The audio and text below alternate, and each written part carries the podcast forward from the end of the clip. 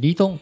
ソッシーのラジオ歴史小話。じゃかじゃかじゃかじゃかじゃか今日も始まりましたラジ歴ですよろしくお願いします結構ね最近いろんな方々に聞いてもらっているようで嬉しい限りです嬉しい限りです、うんもう我々もこれ始めてどれぐらいですかもうまだ1年は経ってないけれどももうでも2桁月数はそろそろ数えそうですもう2かね桁2桁月数いってたんじゃないですか11か月目ぐらいかなそうですねずっとこうやっぱり歴史っていうものを噛み砕いてかつ短い時間ながらもなんかひとひねりという感じでやっているわけなんですけれども今日はですねあのーまあ前にアルコールって結構何回か取り扱ったことあるじゃないですか。芋焼酎とかあの日本酒とかっていうのを扱ったことあるんですけど今日はカフェイン。カフェイン。をちょっと使っ取り扱おうかなと思ってるんですけあどー。結構カフェインうん。取らない日ってあります、カフェイン取らない日ないかもしれないですね。結構どんなの飲みます？カフェイン。あの、まあ、コーヒコーヒー。スターバックスによく行きーます。あもうじゃあガチガチガチガチ取ってますね。はい。まあスターバックスはカフェインだけじゃないですけどね取ってるもの。え？結構糖分もいっぱい取ってますけど。あでも僕結構もうコーヒーコーヒーだけ。本日のコーヒーだけ。あの100円で。100円で2杯目。二杯目。2杯目あれがお得で。なるほど。わかります。1店舗行って別の場所打ち合わせした時にまた入るみたいねな。あのー僕も昔結構やってたんですけど、うんうん。僕はもうすっかり今はセブンコーヒーお。にだってもともと100 そう。味だけというかなんていうのそこにステイするそう。あの打ち合わせをする必要がね場所代がなければ、やっぱセブンコーヒーで十分かなっていうのでうん。あれですね。最近どうですか？あのーもうだいぶ暑くなってきてますけど、うん。ホットコーヒー？アイスコーヒー？えっとですねホット飲んじゃいますね。ホット飲んじゃいます、あの結構長居して作業するとき、うんうんうん。冷房で冷えるじゃないですか。あーなるほど。あとアイスだとガブガブ飲んじゃうんで。なるほど。すぐなくなっちゃううから。あーなるほどね。他はなんかカフェイン取ってます？他のカフェインはそうですね。あの何でしたっけ？あのミンティアみたいなやつのタブレットで目覚めに効くようななんかちょっとそういう味がありますよね。なるほど。あれ入ってるやつうんとかあるかな、あー飲み物じゃなくてうん。固形物、あ固形物ではい。なるほど。そうなんですよね。結構だからお茶にも当然入ってるし、うん。あのもともと一番最初にカフェインを取り出したところっていうのはやっぱお茶が強いのかなって、緑茶？緑茶。紅茶？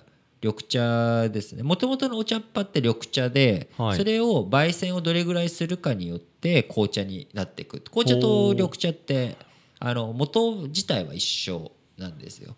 その後積んだ後の工程が違うんですよね。でその工程に合わせて当然あのそれに最適なあのお茶作りになってるんですけど元のお茶というのは一緒うんなんですよ。だからそういう意味ではあのイギリスなんかはね紅茶のイメージ強いと思いますけれどもコーヒーっていうのがこう魅了してやまない理由っていうのはやっぱカフェインだと思うんですよね、うん。カフェインの含有量というかまあその辺のところとあと苦味酸味というところも含めてあのーなんだろうただ単に眠気を吹き飛ばすっていうだけよりももうちょっとこうガツンとくる感じ、うん。僕もお茶好きなんで紅茶とかお茶とか飲むんですけれども結構コーヒーの方が多くなっ外で飲む時はコーヒーの方が多くなっちゃうかなっていうのはあるんですが他にはねやっぱりあとはエナジードリンクとか飲んだりとかします？あの翼入るやつとか。翼は生えたりとか。あとはなんだろう雷神とか最近飲んだりしますね。僕飲んだことないんですよね、日本帰ってきて。タイってエナジードリンクめっちゃいっぱいあって、へー。昔僕タイに駐在してたんですけど、うん。あれも確かにカフェインってカフェインめっちゃ入ってる。があれあれむしろカフェインしか入ってないぐらいのノリですからね。そんな濃度がそんな濃度レベル感違レベル感なんで。やっぱりこうどういうふうに、うん。えーカフェインを取るのかカフェインと接するのかっていうのは結構こうアルコールよりも多いのかな、アルコールって飲めない人っていますけれども、うん。カフェインを取らない人ってそれアルコール飲めない人よりもうん。人口、そのねイスラム教徒は一応お酒飲んじゃいけないっていう戒律もあるのでそういったことを考えるとやっぱ世界で一番ん。魅了してやまない物質っていうのはうん。カフェイン無意識にも多少取ってたりもねだするとそういうのも含めるとですし、っていうのはあるのかなと。で、あとは面白いのはカフェインの取り方なんですよね。さっきソッシーはあの基本本日のコーヒーであのなんか入れたりします？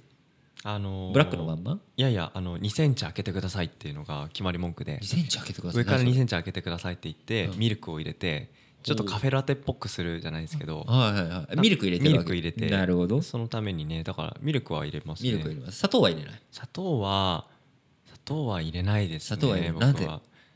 うん。なんかちょっと太っちゃいそう。ああ、うん。なるほどね。あとカフェインがなんかもう十分な刺激になってる気がしてるので、うんうんなんかそこに入れてしまうとなんかコーヒーのなんか良さというかアロマというか、うんそういうのがちょっと薄れちゃうので なるほど。気がしちゃってもったいないかな。なるほどなるほど。うん僕もコーヒーはブラック派なんですけれども、うん。でも砂糖を入れる時があってやっぱりそれはこう何か集中して物事考えたいっていう時には、カフェインで刺激させるだけだと、あのー脳みそにエネルギーになってくるのって砂糖だけなんですよね。カフェインが効かない？カフェインはエネルギー自体にはならないんですよ、そっか。糖分しかエネルギーにならないので、うカフェインが刺激して目覚める状態とかセットこう走る準備にはなってくれるんだけれども、うん。実際に走るためにはエネルギーが必要でっていうこうイメージですかね。なるほど。そうするとじゃあ米田コーヒーとかの,、うん。うんあの甘いアイスコーヒーはいはいはい。あれとか結構最強説。最強じゃないですか。うん。だあまあ甘いまあ甘いのがいいのかっていうのはあるんですけど、あのー結構甘いって言ってもものによってはそのカロリーをオフにしたりとかこう人工的にいろいろと手を加えてたりとかするじゃないですか。で結構砂糖を悪者説じゃないですけど、うん。砂糖って悪く悪い悪いって感じになっちゃってるんですけれども、まあ、生成しすぎてる白い砂糖がちょっと問題かもしれないですけど、うん。まあ、ブラウンシュガーとか、うん。あのそういったものであればむしろちゃんと取った方がいいのかなっていうのがあって、うん。あの少し話横道にそれちゃうんですけど、うん。カロリーハーフのマヨネーズっはい。て売ってたりするじゃありないでか。ますすね。うん。興味あります？興味まあなんかありますね。カロリーハーフの方がいい？なんかさっぱりとかちょっと多くても大丈夫かなとかなんか自分をその言い訳できるというか。成分見たことあります？ちゃんと。ナイス食塩の量が全然違います。というと？カロリーハーフの方がうん。食塩めっちゃ多いんです、そうなんですか。そうです。食塩含有量がはい。でごまかしてるんですよ。で塩分たくさん取ると結構大変なことになっちゃう。よくないし、余計太りやすくなっちゃうんですカロリーだけの問題じゃなくて、はい。要は塩っ気がたくさんになると水ぶくれというかその水体の体調のところにもうん。影響してくるので、塩ってもう当然塩取らなきゃいけないんですけど取りすぎは何でもよくない。うんうんうん。だからカロリーも当然取りすぎはよくないんだけどじゃあカロリー半分になっても塩取りすぎてたら問題だし、うん。で外食がもし多かったりとかするとやっぱ塩っ気が強くなってたりとかするのがあるので、下手にカロリーハーフだったりカロリーゼロとかっていうものをこう取っていくと余計太りやすくなったなるほど。りするので、うん。あのそういった点ってやっぱり気をつけなきゃいけない、ううんまい話には裏があるっていうわけじゃないですけれども、うん。何かうん。理由があるっていうところは常に確認はしなきゃいけないのかな。と、で僕どちらかというと高血圧気味なので、まあ、血がねすぐ頭に上りがちな性格なので こう塩っ気は結構気をつけてるんですけれども。あのー人によってねそれぞれ気をつけなきゃいけないものっていうのはたくさんあるわけですけれども、まあ、なんかこうカフェインの話をしながらちょっといろいろあっちゃこっちゃ行きましたけれども、なるほどね。またねカフェインについては時間があれば、というかまたキンキンにね、うん。あのーまあ、今銀座スタジオで、まあ、我々水飲みながら話してるわけですけど、うん。まあ、一回ちょっとねコーヒーでも優雅に飲みながらそうですね。エスプレッソを片手に。エスプレッソ片手にイタリアとオーストラリアとアメリカのコーヒー文化の違いについて語るみたいなコーヒー自体の,、あの話をしても面白いかもしれないですね。そうですね。はい。そんな回がまた来るのがね楽しみだなと。そんな風に思ったラジオ歴史小話でした、えー、お相手はリートンとソシでした。